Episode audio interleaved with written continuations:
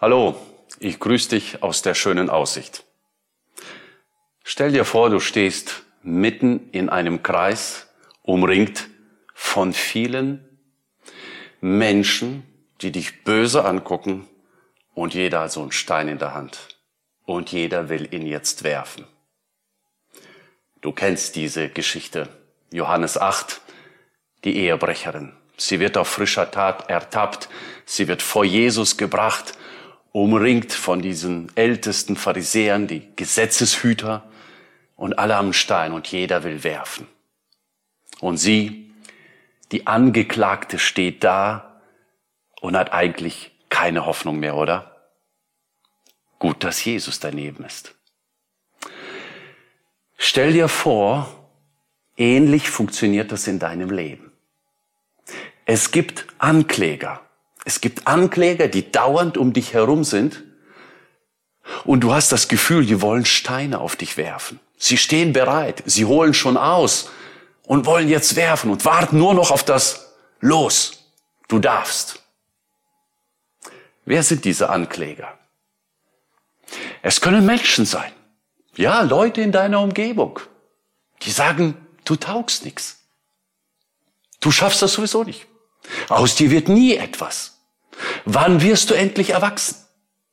Wann wirst du endlich reif? Du bist nicht liebenswert, du bist nicht hübsch, du bist blöd. Ach, keine Ahnung. Irgendwas sagen sie dir. Und wenn das nicht die Menschen sagen, dann sagt das Satan selbst. Satan ist der Ankläger. Manchmal greift er uns direkt an, manchmal benutzt er eben Leute. Und wenn weder noch, dann setzt er in unserem Kopf irgendeinen Gedanken und dieser Gedanke kommt nicht weg. Ich bin nicht würdig zu leben. Ich bin nicht wertvoll. Gott kann mich gar nicht lieben. Ich bin nicht gut genug.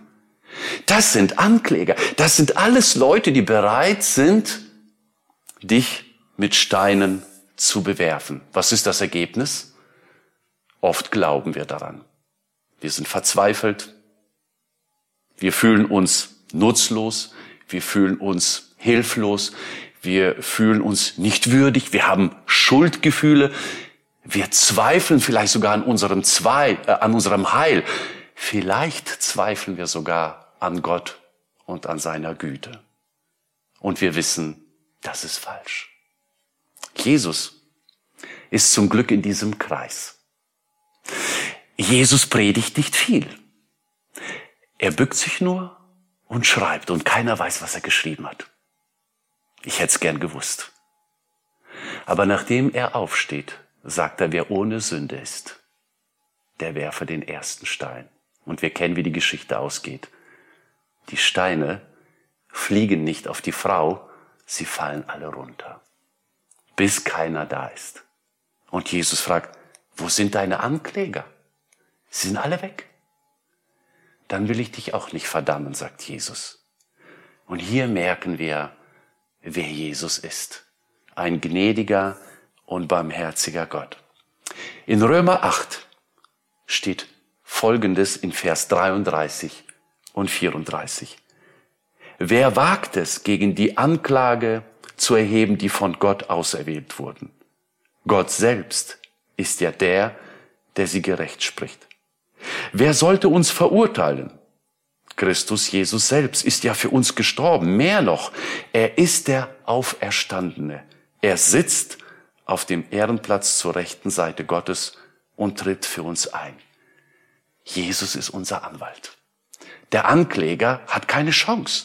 Jesus ist dafür da und er steht jetzt nicht dort im Kreis, aber er steht jetzt neben Gott und er vertritt dich und mich. Und wann immer demnächst oder heute du Anklagen spürst, hörst, erlebst, fühlst, denk daran, du hast einen Anwalt, du hast einen Jesus Christus, der für dich gestorben ist, der für dich auferstanden ist und der jetzt zu Rechten Gottes steht und dich vertritt. Lass dich nie wieder von Satan anklagen. Lass dir kein schlechtes Gewissen machen. Lass dich nicht fertig machen. Denk und vertraue der Zusage Gottes.